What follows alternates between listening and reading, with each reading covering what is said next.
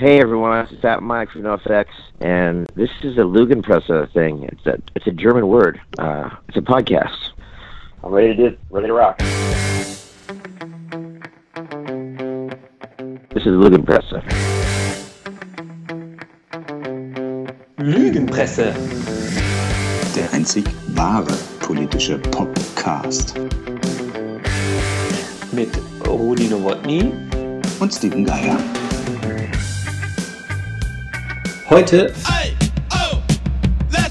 Punk is dead. Hey, oh, let's go. 40 Jahre No Future, unsere Punkrock-Ausgabe. Oh. It's Anarchy in the UK and in the BRD. Also reden wir darüber, was Punk heute noch taugt und was wir vom Punk lernen können. Dieses Mal Interviews mit Tommy Ramone, Mitbegründer der Ramones, über die Wurzeln des Punk. Punk rock, I mean, what is punk rock? I mean, Campino, Mitgründer der Toten Hosen, über Spaß und Ernst im Punkrock. also du bringst einen alten Esel selten neue Tricks bei. Fat Mike von NoFX über Punk in Zeiten von Trump. Oh no, we're not gonna do it. Fuck no. Flake von Feeling B und Rammstein über Punk im Osten und Rock als Beruf. Weil dass die Deutschen sich entspannen, ist eine, ist eine Entwicklung, die ich eher nicht voraus eher. Nee, also im Moment sieht es wirklich nicht so aus.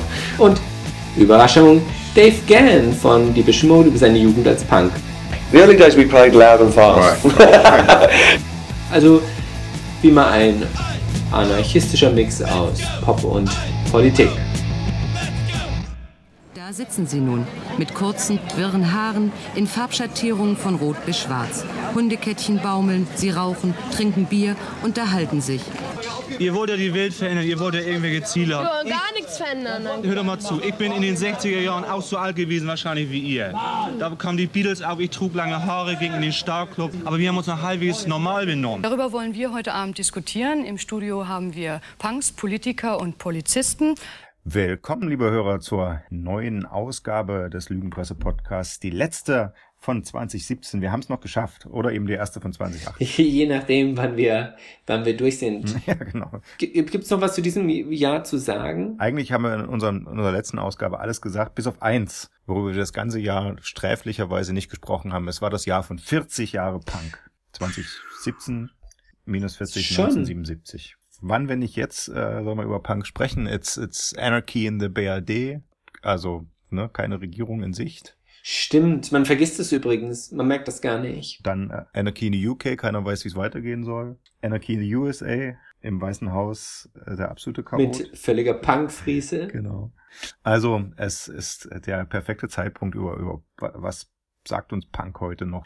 Wir haben übrigens im, im, im aktuellen Branchenmagazin Der Journalist zurzeit den Titel, die Titelgeschichte DPA muss punkiger werden, sagt der Nachrichtenchef von DPA. Okay, das, äh, das geht mir immer noch nicht zusammen, auch noch 40 Jahre nicht. Man muss ja mal kurz sagen, DPA ist sozusagen die einzige richtig große Nachrichtenagentur, aus der alle Zeitungen und Zeitschriften in Deutschland sich bedienen. Äh, die Journalisten, die für die schreiben, deren Texte werden an alle Zeitungen gesendet und die können die drucken, wenn sie dafür bezahlen. Dass irgendjemand von unseren Hörern jeden Tag ein bis mehrere DPA-Texte liest, ist sehr wahrscheinlich. Und das funktioniert natürlich eigentlich nur, indem die gerade nicht punkig sind, ist ja logisch. Was ja doch tatsächlich beachtlich ist, ist, dass irgendwie klar ist, was gemeint ist, obwohl der, also der redet von einer Jugendbewegung, die 40 Jahre alt ist und trotzdem äh, klingt das so, als ob die DPR sich erneuern will, oder? Man würde ja, wenn man jetzt irgendwie vor 30 Jahren gesagt hätte, die DPR muss mehr Beat liefern oder so, ne? äh, oder muss oder vor, vor, vor zehn Jahren muss poppiger werden, dann hätten doch alle gesagt, äh, ja, guten Morgen, aber bei punkig ist immer noch klar, okay, das, das sind die nicht zurzeit. Ja, aber wenn du, wenn du eine Jugendbewegung, die nicht idealistisch ist, kann natürlich auch nicht veralten. Ja, wieso nicht idealistisch? Naja, gut, es ist ja Punk No Future, ist ja nicht unbedingt irgendwie ein, ein hehres äh, Che Guevara-Ideal, was sie ja vor sich hergetragen haben. Ja, ja. Ist ja auch nicht naiv oder so, glaube ich. Ich glaube, das ist doch der Punkt, oder? Ja, also sozusagen alles abzulehnen, das geht immer. Das ist und das nihilistische des Punk sozusagen. Ja, aber ja, ich meine, gut. Das äh, eigentlich ja. Also es passt für mich nicht zusammen, passt für dich zusammen. Nee, wie gesagt, die meinen, ich, also ich habe es mir durchgelesen, äh, gemeint ist mehr Diversity, weniger alte weiße Männer, ähm, mehr äh, äh, ausgefallenere Ideen sozusagen. Und das ist offenbar immer was, was, was man irgendwie Punk noch zuschreibt. Aber pa Punkers sind doch auch alle alte weiße Männer. Inzwischen, genau. Alle, die wir interviewen heute, sind alt und weiß. Genau. Ja, das, denkt mal drüber nach. Das ist die kritische Punkrock-Ausgabe, die wir bringen. Aber trotzdem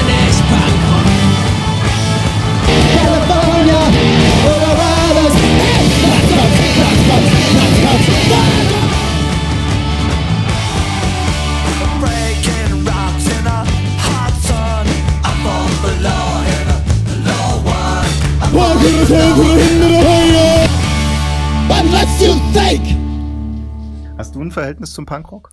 Ich habe total viel Deutschpunk gehört und meine Lippe wurde aufgeschlagen bei Killer the White Man von NoFX beim Pogo in den Biertischen rein raus und dann ins Krankenhaus ohne Betäubung genäht. Das war sehr punkig. Und hast du eine Punknarbe davon? Nein. Nur auf der Seele. Und bei dir? Bei mir war es ja so, dass ich tatsächlich auch uncool über die Toten Hosen und Ärzte eingestiegen bin, glaube ich. Also so mich zu erinnern, dass in der Wendezeit und natürlich die Ostpunk-Bands das vermischte sich dann bei mir so ein bisschen. Es gab die erste Punkplatte in der DDR von Feeling B, da hören wir später noch was zu. Und so, und das war Anfang der 90er. Ja, und, und das hat mich dann richtig zum Hast Punk gebracht. Und mhm. Eigentlich hat er mich auch mhm. nie mehr losgelassen oder ich ihn. Oder das ist ja immer so die Frage beim Punk. Und muss ich, also das muss man sich überlegen, Anfang der 90er waren sozusagen die Beatles-Alben so Mitte der 60er jünger als heute, heute die Sex Pistols-Platten, die wir dann okay, damals gehört haben. Das liegt natürlich daran, dass wir inzwischen so alt sind. Ja, das ist krass, aber die, also ich bin ja auch ein bisschen über Wieso eingestiegen. Das, äh, war, war das noch bei dir? Total, ja. Ich hab aus Singlefingen ja. bei Stuttgart. Ja, absurd. Und das zeigt doch den ganzen, das ganze Drama des deutschen Punks, dass diese abgehängten Jugendlichen, die in England den Punk irgendwie gelebt haben und geliebt haben, natürlich in Deutschland damals überhaupt nicht existierten wahrscheinlich. Erst Sindelfing, ich meine, bitte. Ja, gut, aber das war ja auch schon die zweite oder dritte Generation. Die erste Generation ist ja äh, tatsächlich, also sozusagen den Toten Hosen, man kann ihm vorwerfen, was man will, aber einer der ersten sozusagen amtlichen Punkbands mit Goldene Zitronen in Hamburg und so. Natürlich Slime, also Hamburg die große, war, war glaube ich auch eine große Punk-Hochburg, schon von Anfang an sehr politisch. Und äh, äh, Slime habe ich jetzt in Berlin neulich nochmal live gesehen, da ist mir auch klar geworden, äh, also sagen wir mal, wenn die damals knapp 20 waren, sind die jetzt knapp 60, ne? Und das sieht man halt, halt auch. Hört man's auch? Das meine ich nicht böse. Ja, man, Punk hat ja den Vorteil, du musst nie ja, Musik, eigentlich nicht, du musst überhaupt nicht, du kannst überhaupt genau, nie Musik das, machen können. Also du hast nie das Problem, dass du sagst, der ist so alt, der kann nicht mehr singen, dann kann man sagen, ja der konnte ja noch nie singen, der ist ja Punk. Ja. ja. nee, und das ist, das ist, also das ist das, was ich eher mit Punk verbinde. Jeder kann es machen und es, äh, Hauptsache es knallt. Und äh, da würde ich DPA vorwarnen, ja, in die Richtung zu gehen. Bei manchen Texten habe ich durchaus das Gefühl, dass es schon Punk ist. Ja.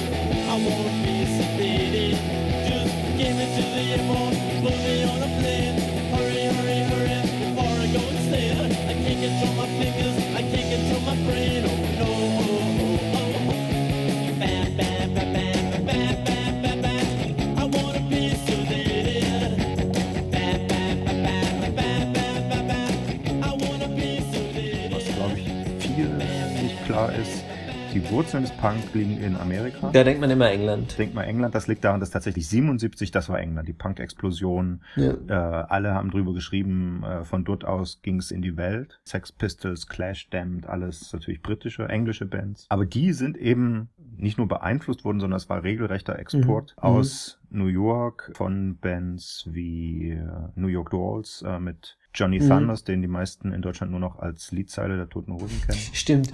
Solange Johnny Thunders lebt, solange bleibe ich ein Punk. Ja, haben sie mal recht gehabt, ne? Anfang der 90er ist äh, Johnny ja, ja. Thunders gestorben. Insofern war das eine gute Prognose. Äh, und natürlich, und natürlich die Ramones, die schon 74 gegründet und von Anfang an die Musik gespielt haben, die dann eben, eben im CBGBs in New York, äh, dem legendären Club, der auch erst vor einer Weile dicht gemacht hat. Aber dafür kann ich dir sagen, die beste Beleidigung, die ich mal bekommen habe von einem Leser war, äh, dass meine Kolumnen seien wie, wie die Ramones, einen Hit und immer dasselbe gespielt. Sehr gut. Aber das ist doch das Erfolgsrezept schlechthin.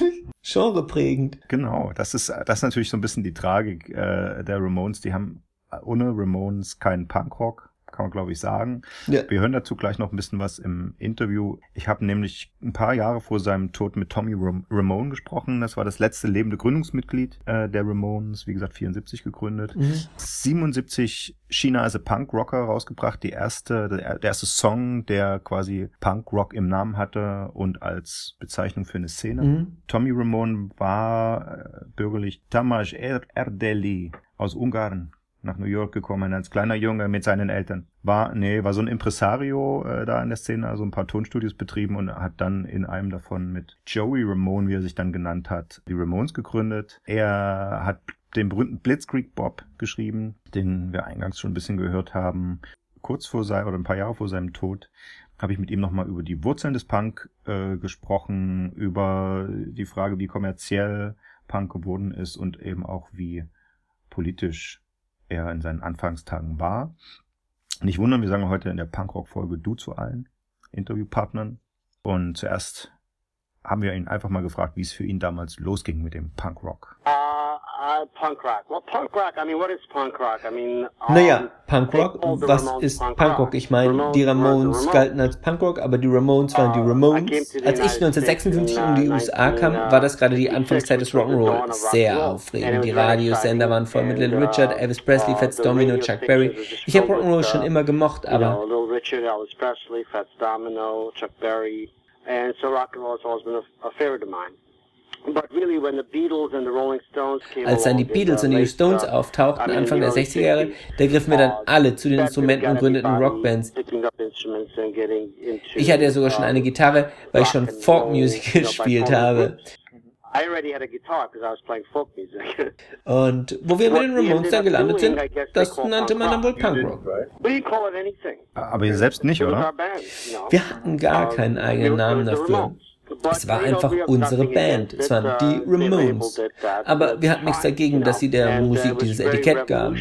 Sie war damals eben sehr revolutionär und erwies sich als sehr einflussreich. Nicht nur als Punk, sondern auch für Alternative, Indie, New Wave. Wir haben im Grunde all diese Szenen beeinflusst mit unseren Ideen und der Message und so weiter. Und natürlich explodierte die Punkbewegung dadurch. Das meinte ich, dass es größer wurde als nur ein neuer Musikstil. Es wurde ja ein völlig neuer Lifestyle, eine Lebenseinstellung. Was das betrifft, mir ging es immer nur um die Musik, aber ähm, ja. Moment, Sie persönlich sind doch aber darauf gekommen, die Ramones allesamt in schwarze Lederjacken mit Nietenbesatz zu stecken, als erste Punkband, lange bevor die Sex Pistols so auftraten. Right, the imagery, yeah. And the attitude also. Well, yeah, the, no, they, they came with the attitude. Haha, stimmt, stimmt, das ganze Erscheinungsbild. Und die ganze Attitude. Nein, die Attitude brachten sie schon mit. Das Aussehen, ja. Uh, Diese Art Lederjacken gehören ja bis heute uh, zum Punk. Äh, Naja, wir haben damals einfach nur überlegt, was gut aussehen und bequem sein würde. Naja, jedenfalls kamen die Jungs schon so daher, wie sie waren, als wir die Ramones gründeten und vor allem mit einer Menge großartiger Songs. Leider mussten sie sich viele Jahre durchbeißen. Die Platten verkauften nicht ihre. Platten, sie bekamen nicht viel Promotion. Jede neue Platte wurde mehr oder weniger ignoriert. Uh, Heutzutage gelten sie als eine der klassischen großen the, Rockbands, sind in der uh, Rock'n'Roll 90s, Hall of Fame und größer als je zuvor. Das begann Ende der 90er und wuchs dann schrittweise. Zum Glück haben sie das noch selbst miterlebt. Äh, in, in diesem Moment, in dem wir sprechen, ist es genau 30 Jahre her, dass die Sex Pistols ihr Mega-Album Nevermind the Bollocks veröffentlichten, das als Höhepunkt der Punkwelle gilt. Das heißt, die Jungs haben euch, die Ramones, damals in New York live gesehen und gingen dann zurück nach England und erfanden sich als die Punkband, die die ganze Bewegung lostrat. The manager, uh, Malcolm uh, McLaren, was in New York. He's working with the New York Dolls. Ihr Manager, Malcolm McLaren, war damals in New York. Er arbeitete mit den New York Dolls und dann wollte er die Band And- Television groß they didn't rausbringen. Aber die wollten sich They nie mit ihm to zusammentun, weil sie sich nicht Uh, seine witzigen uh, Outfits verpassen lassen uh, wollten. Also verließ er die New Yorker Szene, the ging New zurück York nach England und gründete dort seine to, eigene Szene. his own Und dann eroberte der Punk von England aus die Welt. Hast du jemals gedacht, dass das unfair gegenüber den echten Erfindern des Punk war, die nie so berühmt und erfolgreich wurden? Uh, at the time, yes. retrospect, I think it, it worked out uh, fine. Damals auf Time, jeden Fall. Im Rückblick hat das alles ganz gut hingehauen so. Aber damals konnten wir nichts tun. Wir haben ja kapiert, was da vor sich ging. Die englische Szene wurde massiv unterstützt. Clash, Sex Pistols, Buzzcock, Damned und all die anderen. Es war eine massiv öffentlich gemachte, finanzierte und unterstützte Szene. Hier in den Staaten war es Underground. Im Grunde eine Künstlerszene, eine, eine lokale New York, die, die viel mehr wurde als das. Was dann passierte war, dass viele der Gruppen, die langsam bekannter wurden, wie die Talking Heads, zunächst einmal viel kommerzieller wurden im Klang. Erst viel später haben sie gesagt, oh ja, unsere Wurzeln liegen im Punk. Das war etwas völlig anderes. Die englische Szene explodierte als großes Medienereignis. Jeder sprach dort darüber. Da war viel Promotion, Geld und Management dahinter.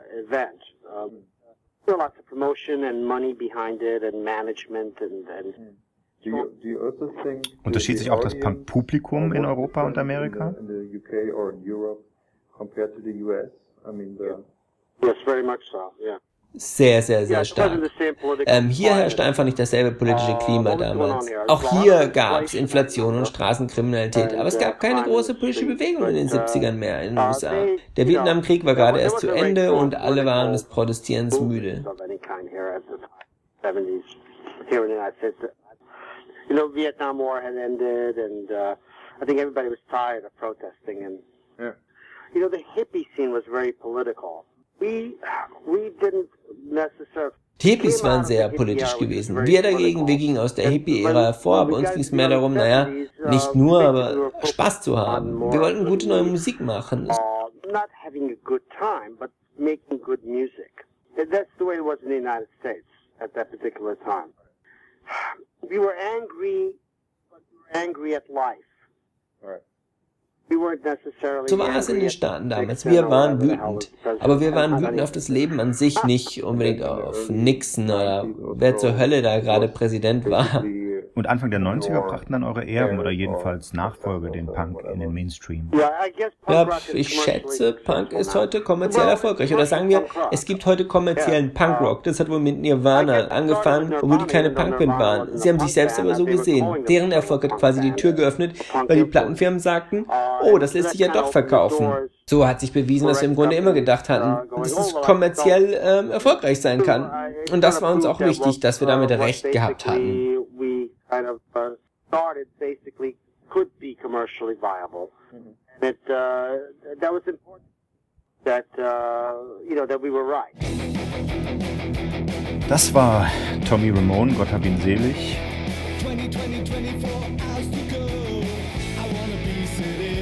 Ein kleiner Exkurs noch, damit man irgendwie aus der Folge auch was Neues mitnimmt. Tommy hat ja selbst gesagt, 1956 ist seine Familie in die USA geflohen. Das war nämlich eine jüdische Familie. Äh, eigentlich hieß er mit seinem ursprünglichen Nachnamen Grunewald.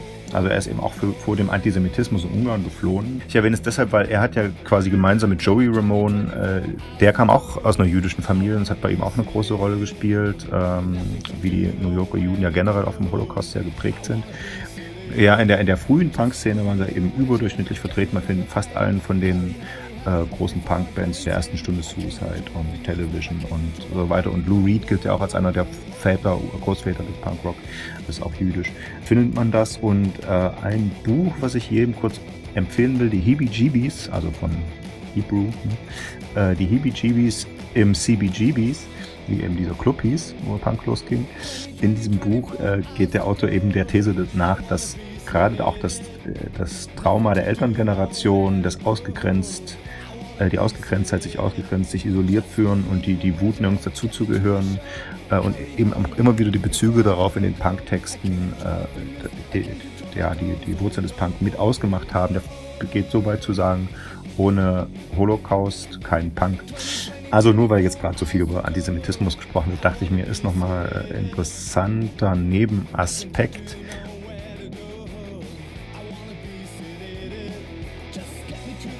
Und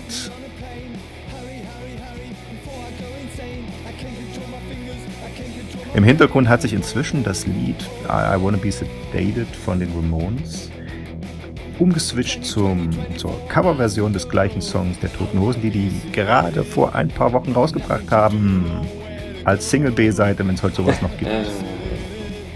Äh, ja, die unvermeidliche Band, wenn in Deutschland über Punk gesprochen wird. Tote Hosen. Wir haben vorhin schon kurz darüber gesprochen. Wer nach Mitte der 80er zum Punk geworden ist oder sich dafür interessiert hat, der kam da nicht vorbei. Ja, die Hosen ihre Finger drin gehabt. Das muss man ihnen noch zugute halten, oder?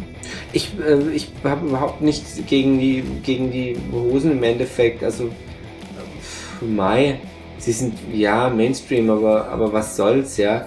Ich, sie sind in Wetten das aufgetreten. Also, es ist halt auch ein bisschen der Weg von Punk, oder? Ich meine, der ist ja Johnny Rotten, was Johnny Rotten, der ist im, im Dschungelcamp in England aufgetreten. Also ich meine, so tief sind sie nicht gesunken. Ja, naja, der Weg, genau. So, wenn man Punk definiert über die Verweigerungshaltung vom Mainstream, dann gerät er halt sehr schnell an, an Grenzen. Äh, wenn man das über die reine Musik definiert, dann ist er eben in Deutschland eine der erfolgreichsten Musikrichtungen mit Hosen und Ärzten, die jede Platte auf Platz 1 bringen. Ja, und das ist, das wenn, und die haben ja am Anfang echt auch auf mehreren Ebenen als Punk angefangen, also auch wirklich äh, in ihrem Bus und in ihrem und ohne Kohle und ähm, die haben schon Street Credibility, würde man 30 Jahre später sagen. Davon zehren sie halt bis heute. Das ist die Frage, ja. Also ich meine, ob sie sich auch wirklich immer dieser Frage stellen müssen, äh, wie, wie Punk sind wir noch, das werden sie natürlich nicht los. Aber wenn natürlich dann äh, Volker Kauder und, und äh, Gröhe da das Deutschlandfähnchen zutage wie dieser schwenken, hat sich die Frage eigentlich beantwortet. Ja, ja. Wobei kann ja nicht jeder jeder entscheiden, wer, wer sein Lied irgendwie. Ich meine, Trump hat auf seinen, auf seinen Wahlveranstaltungen auch Elton John laufen. Jetzt ist Elton John wahrscheinlich nicht unbedingt der Trump-Wähler, auch wenn er nie Punk war. Ja, es ist, es ist äh, eine ewige Debatte. Das gleiche mit dem Alter, mit dem kommerziellen Erfolg, mit äh, ich weiß es nicht. Natürlich, also man kann schon, man muss nicht alles mitmachen. Ja. Und das war auch äh, so ein bisschen das Thema, um jetzt zum Interview zu kommen. Ähm, war vor ziemlich genau zehn Jahren, hat mein Redakteur äh, bei der Frankfurter Rundschau gesagt, willst nicht mal Campino äh, interviewen, die haben, die Toten Hosen haben ein Singstar-Spiel rausgebracht. Ah, das ist sehr punkig. genau. Und da ich auch, ja, pfuh, okay, dann reden wir mal über das Singstar-Spiel. Äh, muss natürlich sagen, ja, äh, Campino hat das selbst ja ironisiert, es ist halt Spaß, wir lassen, wir machen das, worauf wir Bock haben und das ist doch Punk und ja, so. Gut, dann ist also dann ist alles und nichts Punk halt immer, weißt du? Ja. Das ist halt, ist halt, war der, war, wenn du dann Hitler fragst, war der Zweite Weltkrieg auch Punk oder wie? Also weißt du? Ja, ja, ich... Ich hätte Bock drauf. Punk. Bei Campino, wie gesagt, äh, muss man sagen, der hat diese Selbstironie. Wir haben ja, am Anfang Witz darüber gemacht, dass eben die Toten Hosen-Fans irgendwie mit diesem Singstar-Spiel äh, das Mitbrüllen üben können, damit sie dann die besten Fans der Welt sind und so, hahaha. Ähm, aber später im Interview merkt man dann auch, wo, wo für ihn der Spaß aufhört. Ähm, ich schlage vor, wir hören uns das mal an. Ähm, widerspricht das nicht der Idee von den Toten Hosen als beste Liveband Deutschlands äh, nicht mehr zu spielen, sondern stattdessen sich mit sowas nochmal zu melden? Ähm, das hat überhaupt nichts mit uns zu tun. Wir sind die beste Liveband, weil wir das beste Publikum haben. Und äh, am besten ist eigentlich alle sind eine Menge. Und also die, die Idee von äh, Publikum und oben und, und Bühne ist nicht richtig zu trennen. Oder wer hier eigentlich den Abend macht, ja. Mhm. Das hat mir schon immer gefallen. Und insofern sehe ich da überhaupt keinen, keinen Widerspruch. Okay. Und dass wir eine Pause machen, da jetzt ein Spiel rauskommt, das soll ja nicht Ersatz sein dafür, dass wir jetzt keine Konzerte gehen. Ja. Wie war das denn das erste Mal, dass ihr eigenes, äh, eigene Stücke Karaoke gesungen habt? Ähm, also diese Sache mit dem Karaoke, das ist so, dass ich, äh, ich weiß nicht, wann es aufgekommen ist. In den 80ern hat man das so aus Japan irgendwie ja. gehört und sich eher darüber so äh, belustigt. Dann sind wir mal zu irgendwelchen japanischen Restaurants in den Keller gegangen und äh, haben uns da amüsiert und äh, es gab Disco-Versionen, aber das war alles noch diese Rubrik Verarsche. Ja.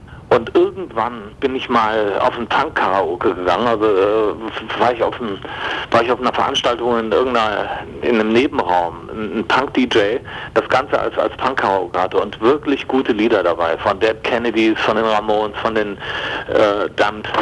Und ich sah plötzlich, wie diese ganzen Leute das überhaupt nicht mehr als eine Verarsche gesehen haben, sondern sich echt Mühe gegeben haben und eine super Party draus wurde. Ja. Und da habe ich meine Einstellung dann zum Karaoke sehr äh, geändert. Ja? Vor allen Dingen, weil es immer noch großartig ist, wenn sich irgendjemand an Welcome to the Jungle von Guns N' Roses versucht oder, oder Smoke on the Water. Äh, das kann erschütternd sein. Das ist, das ist eigentlich äh, so das Beste von den, also eigentlich die Essenz von dem, was Deutschland sucht, den Superstar sein sollte, wenn es gut gemacht wäre. Ja, aber gerade im Punk, wie gesagt, geht es ja eigentlich wirklich eher um die Inbrunst, mit der man Sachen rüberbringt, um die Leidenschaft und gar nicht so sehr darum, dass es wirklich schön gesungen ist. Und Ja. Äh, Aber das kann man ja dann mit dem Spiel veranstalten. Man darf sich nur nicht über die, äh, über die Not wundern. Und, und so passt es dann auch in eure, eure Philosophie, die ja vom Punkrock herkommt. Ähm, weil also es gibt bestimmt auch die Nörgler, die dann schon wieder sagen, das hat mit Punk nichts mehr zu tun. Also, ich weiß nicht, wer, wer, wer sich da aufschwingt, äh, zu bestimmen, was Punk ist und was nicht Pa- Punk ist. Außerdem le- lebe ich nach diesen Dogmen ja nicht. Ja. Habe ich auch noch nie. Auch damals nicht. Aber äh, äh, interessant ist es schon, wenn man sich diesen Gedanken erlaubt, ja, kann man eigentlich nur dahin kommen, dass das eigentlich Punk in seiner in, in seiner Reinform ist. Ja. Leute machen, sind aufgefordert, was zu machen, von dem sie bisher sehr wenig Ahnung hatten oder eigentlich nicht so richtig wissen, ist auch egal. Ja. Also äh, ich finde, da sind eine Menge gute Gedanken drin, die mich zunächst mich da gar nicht kratzen. Ja, und wie schwierig ist äh, so dieses Pendeln dann, weil du sagst, äh, die können dann selbst die Party zu Hause haben und auch in der Pressemitteilung Sony sagt jetzt, ihr habt darauf Wert, also ihr habt die besten Songs für reichlich Partystimmung ausgesucht. Wie schwierig ist es dann zu pendeln zwischen Politik, P8, also der Homepage steht Tote Hose in Afrika direkt neben der Partyspaß zu Hause, ähm, sich da immer äh, Ja, also, zwischen jemandem, der ein ernstes Anliegen hat und ähm, Also äh, weil, nur weil wir uns ja, äh, äh, im politischen Sinn unser Maul nicht verbieten lassen und weil wir was zu sagen haben zu Afrika, ja, heißt es ja nicht, dass wir deshalb überhaupt keinen Spaß mehr machen dürfen. Das ist lächerlich. Ja, ich glaube, wir sind auch mittlerweile aus diesem Stadium raus, dass wir uns für jeden Blödsinn irgendwie rechtfertigen müssen. Ja, oder dass man uns deshalb, äh, weil jetzt ein Singstar-Spiel rauskommt, irgendwie angreifen wollte, äh, dass unser Engagement für Afrika oder für irgendwas anderes in dieser Welt ähm, äh, geheuchelt sei. Also so, das ist so albern von der Fragestellung her, dass ich da wirklich nichts Ernstes zu sagen kann. Ja. Wir sind, wir sind nicht, äh, wir sind keine selbsterklärten Gandhis oder sonst was und wir sind auch keine, keine selbsterklärten Narren, die immer äh, sagen, wir haben es nicht so gemeint. Wir haben immer zwischen den Stühlen gestanden, wir haben immer gemacht, was wir wollen und ähm, ich lasse mir das Lachen zwischendurch an einem Tag, auch an einem ernsten oder traurigen Tag nicht verbieten.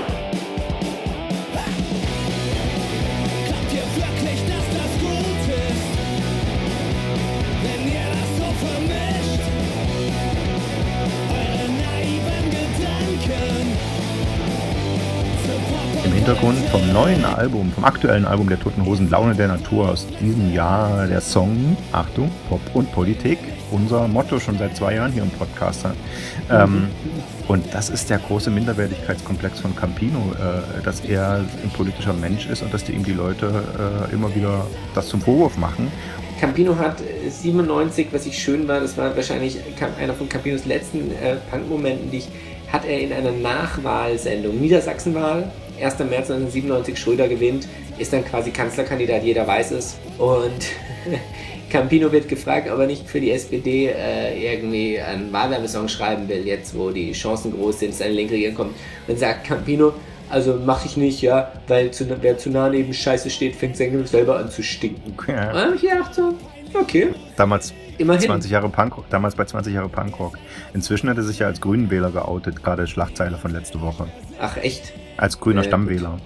Äh, ist ein, das ist, finde ich, sozusagen 1985 noch ein gutes Statement, finde ich, in einem Jahr, wo die eigentlich die Grünen darüber trauern, dass sie es nicht geschafft haben, mit Schwarz-Gelb gemeinsam äh, eine Lindner-Merkel-Regierung zu unterstützen, finde ich es einen schwierigen Zeitpunkt. Ja gut, Punk halt. Mach, wofür ich Bock hab.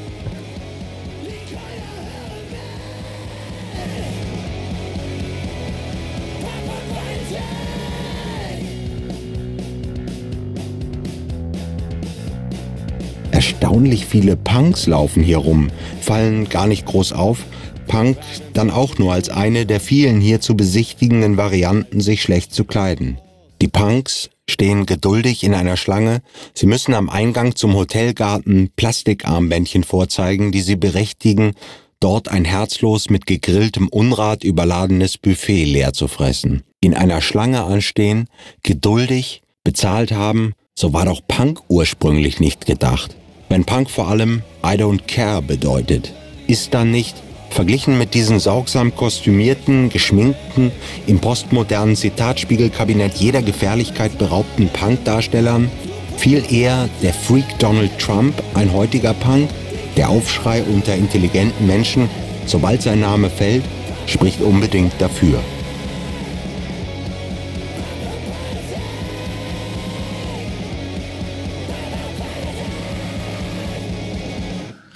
Naja, damit, ich würde sagen, damit steht die Frage im Raum, wie politisch war Punk, ist Punk, hat Punk politisch was zu sagen, muss Punk politisch sein? Ja, also. Bei den, bei den äh, Briten war es ja tatsächlich am Anfang unklar. Da gab es ja noch so Nazi-Skinheads, die Punk gehört haben. Es war halt ein proletarischer gegen alles Bewegung. Mhm. Ich meine, da kann das schon passieren. Ja, stimmt. Ja, oder gegen die da oben vielleicht eher noch. Äh, und was aber eben in Deutschland sehr früh dazu kam, war gegen Nazis. Ja, ja. gut. Das mhm. ist, glaube ich, auf jeden Fall. Das ist natürlich geschichtlich geimpft. Was ja klar ist, weil. Ja, gut, aber da musst du, da musst du, dann war in den 90ern das große Punk-Revival dann nochmal. Ja, Green Day und Offspring und ähnliches. Und da finde ich es interessant, dass du am Anfang, die eigentlich relativ unpolitisch waren und irgendwie mit Bush alle ziemlich politisch wurden für einige Zeit. Also einfach an Green Day, was ich, was ich nie gedacht ja, hätte. Ja, genau. Äh, also ich würde auch sagen, USA und, und Deutschland eindeutig inzwischen. Äh, Punk ist eine, eine linke Bewegung sozusagen, die es noch gibt. Ähm, und weil du Green Day nennst, also eine Band, die auch, die es auch schon ewig gibt, seit Anfang der 80er, mhm. No FX, mhm. keine Effekte, die aber auch ihren Durchbruch so weit, ne, also jetzt nicht so groß wie Green Day, aber auch zu der Zeit hatten, des Punk Revivals, die früher Hardcore-Punk gemacht haben und dann immer melodischer wurden, aber immer politisch waren. Und denen wir deswegen heute unsere Rubrik Das politische mhm. Lied widmen. Ein Lied vorsingen. Da, da, di, da, da. Ein Lied vorsingen. Da, da, da, da, da, da, da. Das politische, das politische, das politische, das politische, das politische Lied. Hätte ich mitsingen müssen, ne? Dann wäre es besser geworden. NoFX gehört auch zu den Bands, mit denen, mit denen man als Punk-Fan, sage ich jetzt mal neutral, sozialisiert wurde in Deutschland, oder? Auf jeden Fall. Auf alle Fälle. Killer the White Man, Killer the White Man. Genau, du, äh, genau, du sagst es ja, genau. Aber ich meine, eindeutig, eindeutig, ich finde halt die Kunst, äh, die äh, im Gegensatz zum, zum Deutschpunk diese Bands wie NoFX hinkriegen, ist politisch zu sein, ohne platt zu sein, sondern die, die singen halt, das Killer the White Man spielt ja quasi mit Kolonialisten, die in, in südamerikanische Dörfer einfallen, ist aber trotzdem klar, wie es grundsätzlich gemeint ist. Dann gibt es mhm. total äh, übertriebene Murder the Government äh, von NorthX, was also sozusagen satirisch über, überzogen ist. In 72 Hookers ein sehr schönes Stück über islamistische Terroristen äh, mit der mit der Zeile They don't hate us, they just hate their lives. They just hate their lives. And desperate people learn to despise the suicidals. Don't want a coup. They don't want to blow up. They just want their 72 weil sie eben irgendwie Jungfrauen sind, die aufs Paradies warten, also die, die Kerle, äh, äh, untervögelte junge Männer, die mhm. darauf warten, yeah. dass sie im Paradies ihre Jungfrauen kriegen. Und äh, deswegen nur auf Ex vorschlagen, äh, lass uns doch aus Steuermitteln Nutten für die für diese Jungs bezahlen, dann äh, machen sie vielleicht nicht mehr diese Selbstmordanschläge. Äh, oder eben The Decline, das längste, vermutlich längste Punk-Song mit 18 Minuten aller Zeiten, der sich quasi mit Demokratie äh, und den Schwächen der Demokratie auseinandersetzt. Darauf gehe ich gleich im Interview nochmal ein. Wir haben jedenfalls Fat Mike, den Kopfsänger und Songschreiber und sowas von NorthX schon ganz am Anfang gehört. Er hat diese Folge eröffnet. Und jetzt hören wir ihn nochmal im Interview, ganz frisch aus diesem Jahr. Vorher noch ein bisschen Musik von der großen politischen Platte, Anti-Bush-Platte von 2003, War on Arrowhead. I never thought about the universe, it made me feel small. Never thought about the problems of this planet at all. Global woman, radioactive sites, imperialistic wrongs,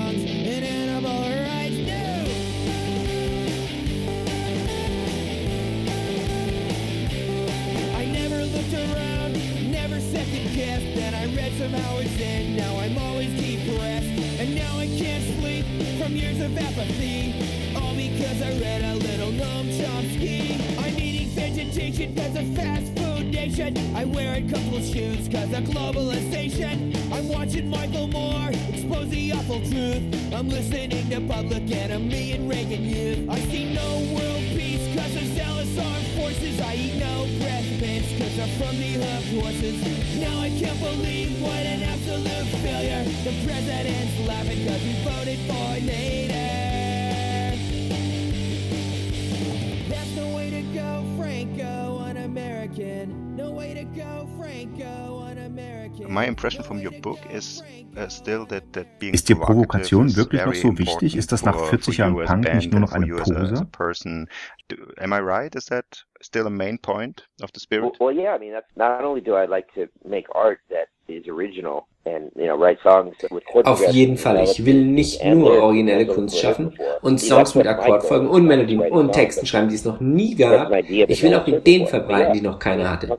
Das ist für mich Punk. Ideen hervorbringen und neues Denken provozieren. Das war doch das Aufregende an der ersten Punkband. Sie sangen, worüber noch niemand gesungen hatte. Natürlich kannst du auch über Liebe und diese ganzen anderen Dinge singen, aber großartig wäre es erst, wenn du etwas Neues zu sagen hast. Uh, good. ist eine politische Band, also müssen wir natürlich auch über euren neuen Präsidenten sprechen. In dem Buch, das du geschrieben hast, beschreibst du ja, wie du 2003 eine Initiative gegen die Wiederwahl von George W. Bush gegründet hast. Wie seht ihr das heute verglichen mit Trump? Well, Bush, Bush was just a terrible Bush man. war, Trump Bush war ein fürchterlicher. Präsident, aber Trump ist that ein echter. Psychopath. Ich schalte nicht mehr mit dem Fernseher ein aus Angst, dass Trump wieder ihres angeordnet hat. Er ist der schlimmste Mann, den ich mir als Präsidenten je hätte vorstellen können. Er ist nur noch furchteinflößend. Das Schlimmste, was den USA je passiert ist. Ich hoffe nur auf seine schnelle Amtenhebung. Der said Satiriker Bill Maher findet, die Linken haben immer zu schnell the Hilfe Wölfe gerufen bei Reagan und Bush. Nun nahmen viele Wähler die Gefahr nicht ernst, die Trump für die Demokratie sei. Auch nur auf Extreme uh, War on Terrorism, eine ganze LP gegen Bush. War das aus heutiger Sicht nicht wirklich zu hysterisch? he wrote back then, do you think uh, he has a point there?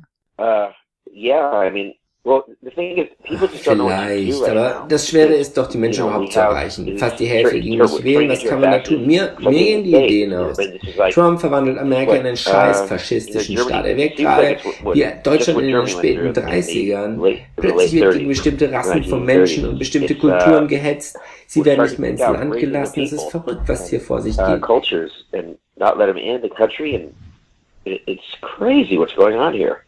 This is supposed to be fucking America. Eben, waren wir doch Uh, noch die we're verfluchten. USA. Kein Land, das sich einmauert. I mean, Die wird never Trump aber eh nie bauen. Falls build a doch, baut Mexiko einen verdammt geilen Tunnel.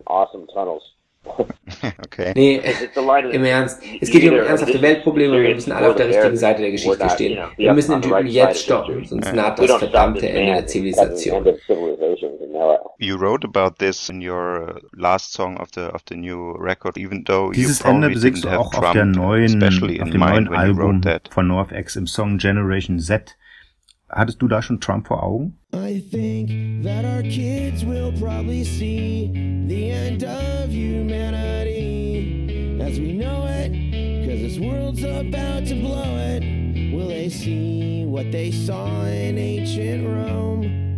The destruction of the home? Will they see the end of civility?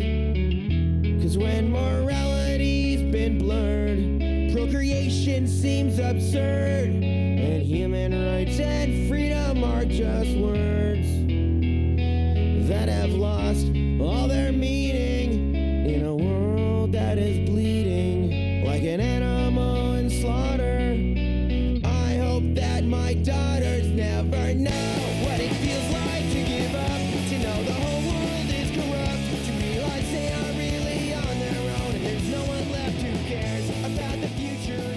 Generation Z wasn't even like, I actually believe. Nein, da ging es mir darum, dass ich überzeugt bin, dass unsere Kinder, wenn nicht schon wir selbst, einen total anderen Planeten sehen werden. Eine regelrecht feudale Gesellschaft. Es ist auch das, worauf es hinausläuft. Der Klimawandel, der Wasserknappheit, die wir in Kalifornien seit Jahren spüren. Es wird Weltregionen geben, in denen Krieg um Wasser geführt wird. Die Welt beginnt gerade zu zerfallen. You know, I just think the world is really honest, just at, at the beginning of falling apart. Aber No Future war doch schon bei der Punk-Explosion vor wrote 40 for Jahren das Motto der Szene. Und du hast schon vor fast that a million 20 Jahren in The Decline vom Ende der Demokratie gesungen. Es sei ein Irrglaube, dass eine Million Menschen schlauer ist als einer. Hat der Wahlsieg Trumps das nun bewiesen? Ja, darauf wollte ich hinaus. Demokratie ist brüchig. Man hätte in unsere Verfassung aufnehmen sollen, dass man nicht für die Präsidentschaft kandidieren darf, ohne eine Mindestzahl an Jahren ein öffentliches Amt gewählt worden zu sein. before you get you can run for president because it, it, in this case it's just a matter of money and cult of personality and not Denn wie dieser Fall zeigt, geht es sonst nur noch um Geld und Personenkult. Trump hat keinerlei Erfahrung. Ja, niemand weiß, wie gut er der Öffentlichkeit dient. Das, das wollte ich ausdrücken. Wahlen sind nur sinnvoll, wenn dein Volk halbwegs gebildet ist. Und es sollte eine Wahlpflicht geben, denn im Moment gehen die meisten Amerikaner nicht einmal wählen. Vor allem Minderheiten und die Armen werden durch irgendwelche Regeln davon ferngehalten. Ist das Demokratie? Echt? Was soll man dazu sagen, was nicht jeder schon weiß? Fucked. Wissen am Arsch. Findest du, wir alle haben Trump, wie W. Bush sagen würde, missunterschätzt, als den Clown vom reality Reality-Fernsehen oder ein anderes and, Beispiel. uh, Der deutsche Popliterat Benjamin writer Stuckrad even Barre wrote, schrieb voriges Jahr über ein Punk-Festival in a Las Vegas. Die Punks standen da so im Einheitslook und so spießig für Eintrittsbändchen an, dass der in Freak Donald Trump, über den sich im Vorwahlkampf jeder Intellektuelle aufregte, viel mehr wie ein heutiger Punk wirkte. Couple of decades and if it's if punk is really about being anti everything, then Trump might be a real punker. Is- Terrible. What's your take on that? Well, I mean, it's, it's silly. Punk rockers are actually Grauenvoll, es ist doch albern. In Wahrheit sind Punkrocker die fürsorglichsten Musiker. Wir kümmern uns umeinander. Punk ist eine Familie, eine Kultur des Anti-Establishment. Trump ist das personifizierte Establishment, ein Kapitalist in Reinform, Soziopath und Demagoge. Würde sich bei uns jemand so benehmen, die als echte Punker würden ihm den Arsch aufreißen. Nichts an Trump ist Punk. Zu lügen. Trumps Auftreten erinnert an narzisstische Rockstar-Arschlöcher. Wie den Oasis-Sänger damals.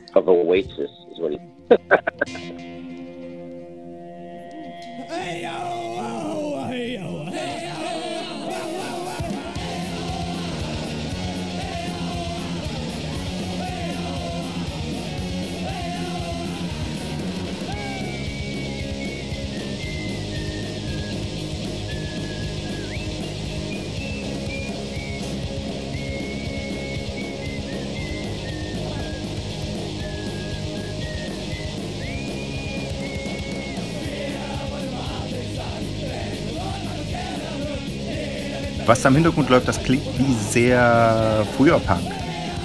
Ist aber von 1989. Ist der Osten? Richtig.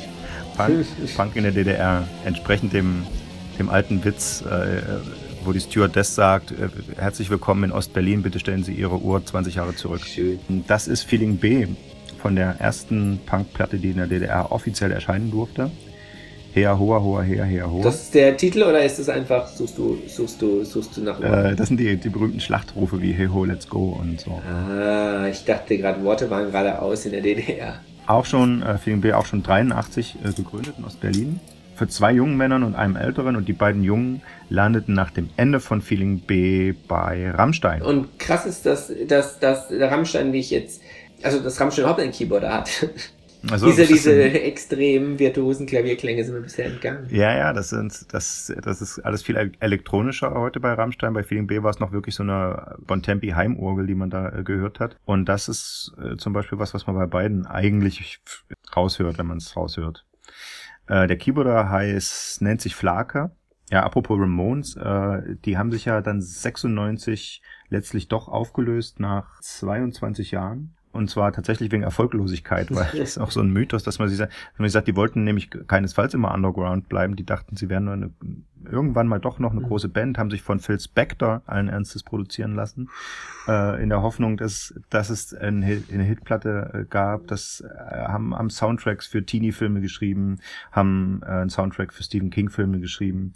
Das wurden dann mal so kleine Hits, aber so richtig kommerziell erfolgreich sind sie nie geworden. Und als dann Green Day und Nirvana und Offspring so riesen. Act, Acts wurden, alle gesagt haben, ohne die Ramones hätte es uns nicht gegeben und die trotzdem nicht nennenswert Platten verkauft haben, haben sie sich aufgelöst.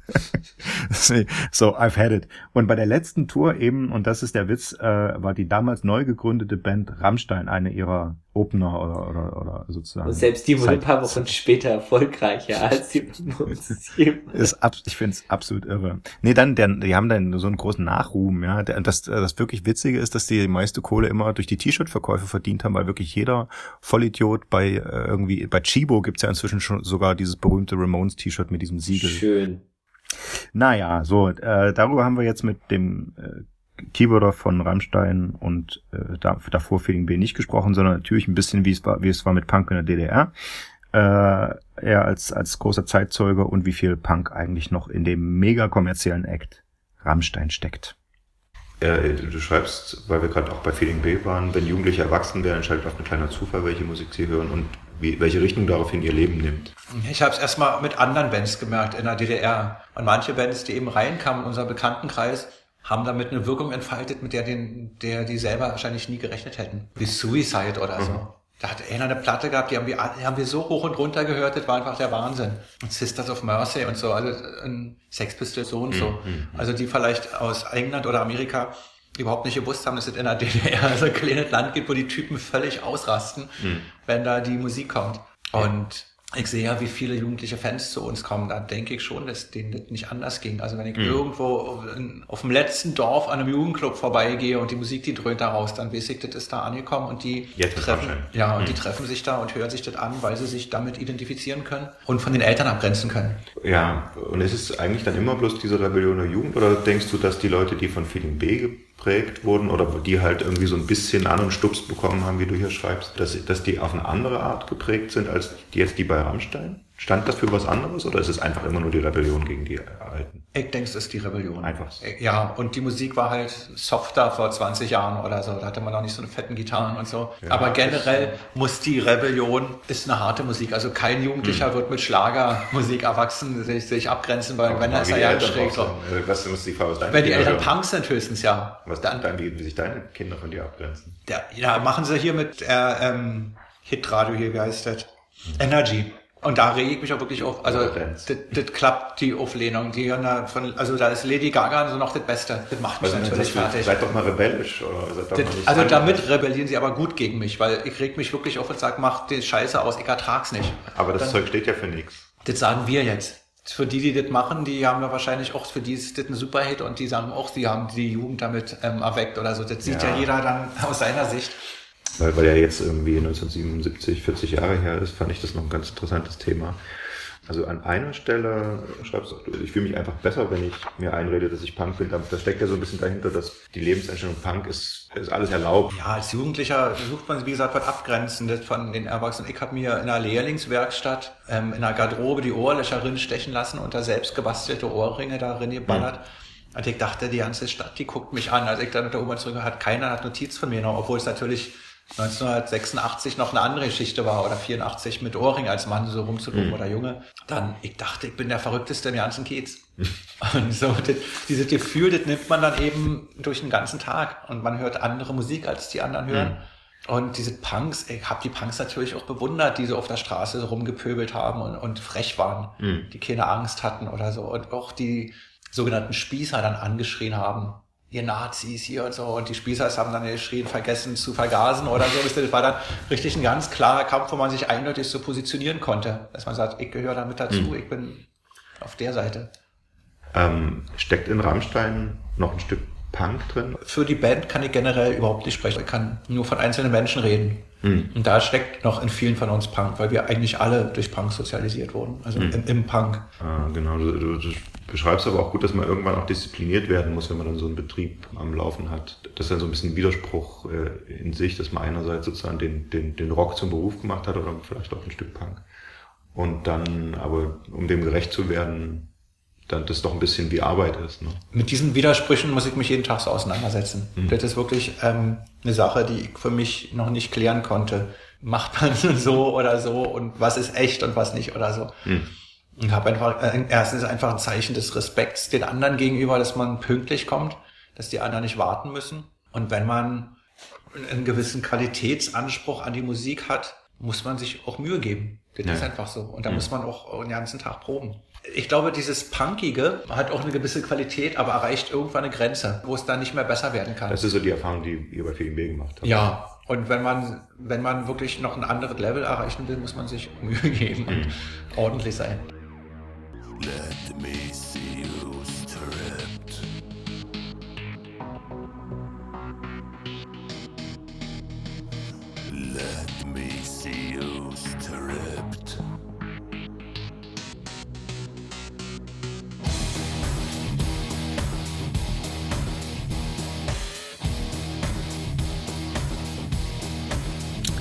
So, der Kreis, der Kreis beginnt sich zu schließen.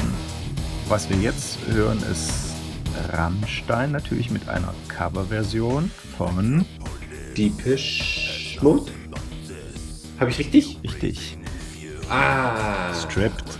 Das ist noch kurz der Punkt, den wir bei einer Ausgabe zu 40 Jahre Punk noch setzen sollten, dass der größte Erfolg des Punk war, quasi die gesamte Musik danach neu geordnet zu haben. Post-Punk, wie, wie True New Wave, wie Police und Pure, äh, Hardcore-Punk, Alternative. Also der Punk ist quasi der Galileo Galilei unter den Astronomen.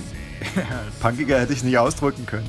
Auch, und das ist dann der Punkt, auch äh, Bands wie äh, Synthie-Bands wie Depeche Mode, denen man das nun wirklich, dem, zu denen einem nicht sofort Punk einfällt, gehen bis 76 zurück. Wobei Depeche Mode erst seit dem Einstieg ihres Sängers Dave Gahan 1980 Depeche Mode heißen. Ähm, aber selbst da, sagt er, lagen die Wurzeln der Band und wie sie sich selbst verorten, noch bei Bands wie Sex Pistols, Ramones und Clash.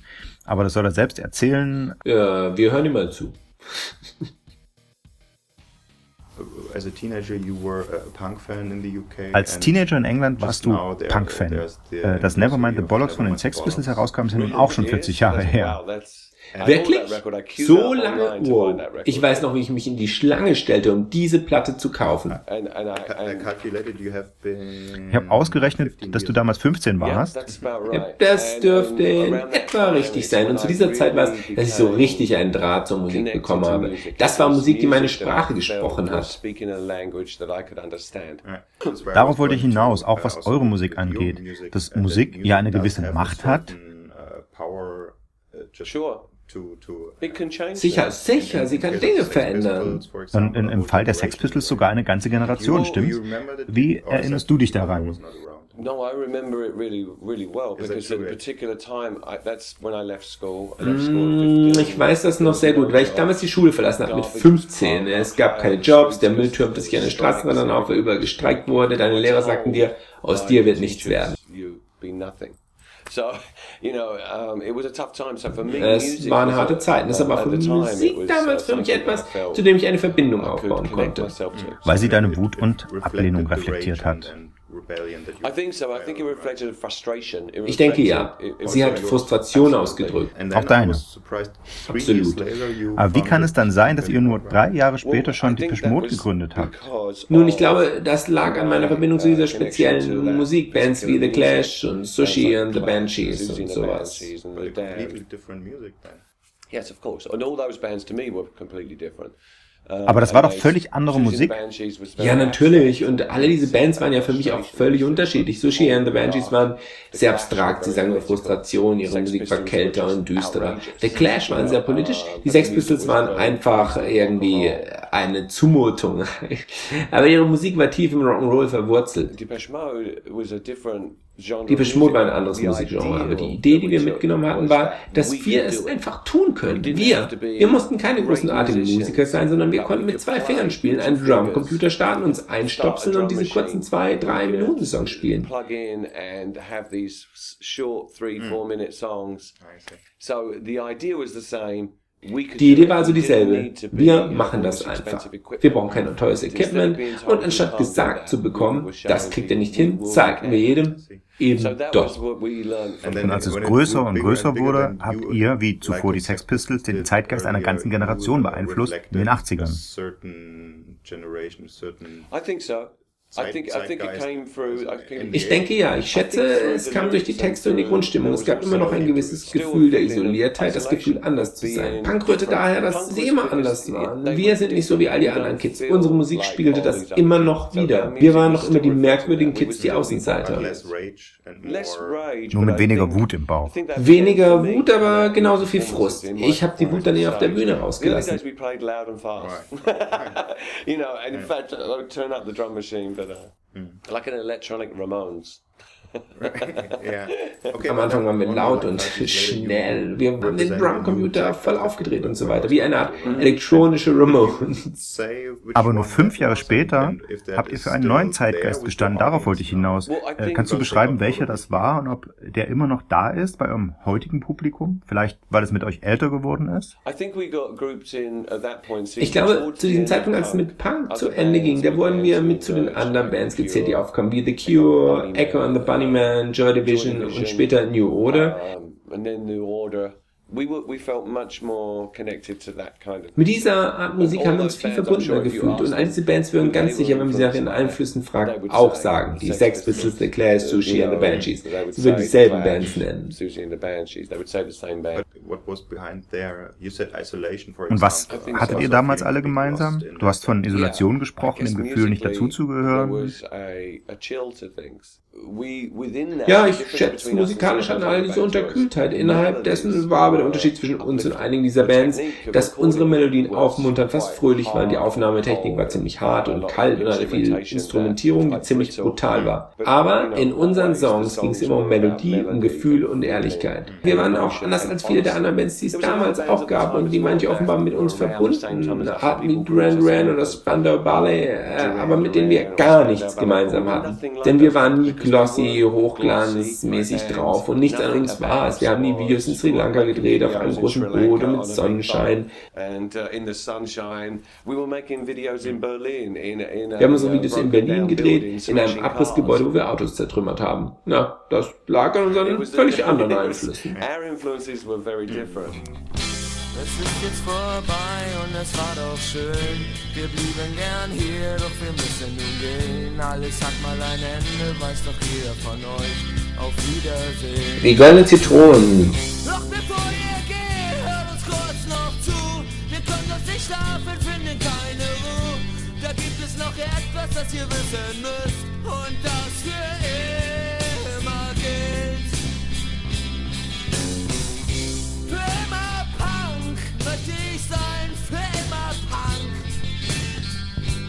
du wirklich immer Hippie bleiben? Für immer. Die goldenen Zitronen waren eher eine wichtige deutsche Punk-Band der ersten Stunde. Ja, die, äh, wir haben ganz viel vergessen. Jetzt äh, la- lassen wir noch schnell die goldenen Zitronen noch ein bisschen zu Wort kommen. Das Witzige an denen ist, dass die quasi schon sehr früh mit diesen politischen Klischees gebrochen haben und das alles ironisiert haben, äh, überspitzt eben. Und dieser Song zeigt es sehr gut, wo sie den, das, den Alphaville-Hit von damals Forever Young zu für immer Punk machten, was sie natürlich auch nicht so gemeint haben. Wobei, das ist die Frage, kann man für immer Punk bleiben? Ist irgendwas in dir drin für immer rebellisch? Ich fühle mich natürlich völlig rebellisch, aber ich glaube, spätestens äh, unsere Kinder würden in ein paar Jahren sagen, Alter, du bist nicht mehr Punk. Oder doch, oder die meinen, oh, hör auf, du bist so Punk. Das wäre sehr schön und gleichzeitig bist du ihnen unglaublich peinlich. Ja, das, hat ja, das hat ja Flake, das hat ja Flake im Interview äh, schon ein bisschen erzählt. Ich habe mal von einem, glaube ich, Comiczeichner, der aus der Punk-Szene kam, äh, auf die Frage, ist etwas an ihm noch Punk, die schöne Antwort gelesen. Ich glaube schon, und zwar, ich bin im Zweifel immer erstmal dagegen. Das finde ich sehr schön. Darauf einigen wir uns. Da könnte man sagen, als Journalist, das gilt, das gilt ja auch für Journalisten und damit äh, schließen wir diesen Kreis und sagen, die DPA ist einfach eine Punkfabrik. So. Für immer Punk. Und äh, wir sagen damit äh, Tschüss, wünschen ein, ein erfolgreiches und punkiges 2018. Seien Sie nicht immer dagegen. Doch. Nicht immer. Doch. Sei immer dagegen. Sei dagegen. Ciao.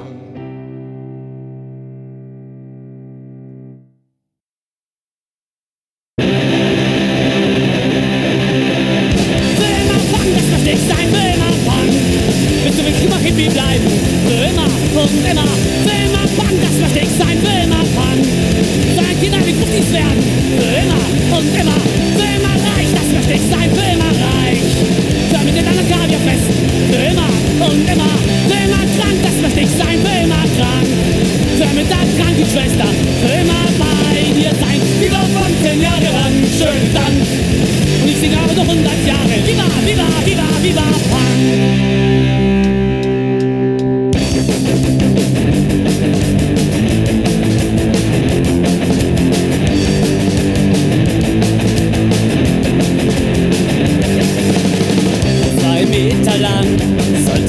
Sein, drei Meter lang. Das kleine Mädchen große Augen kriegen,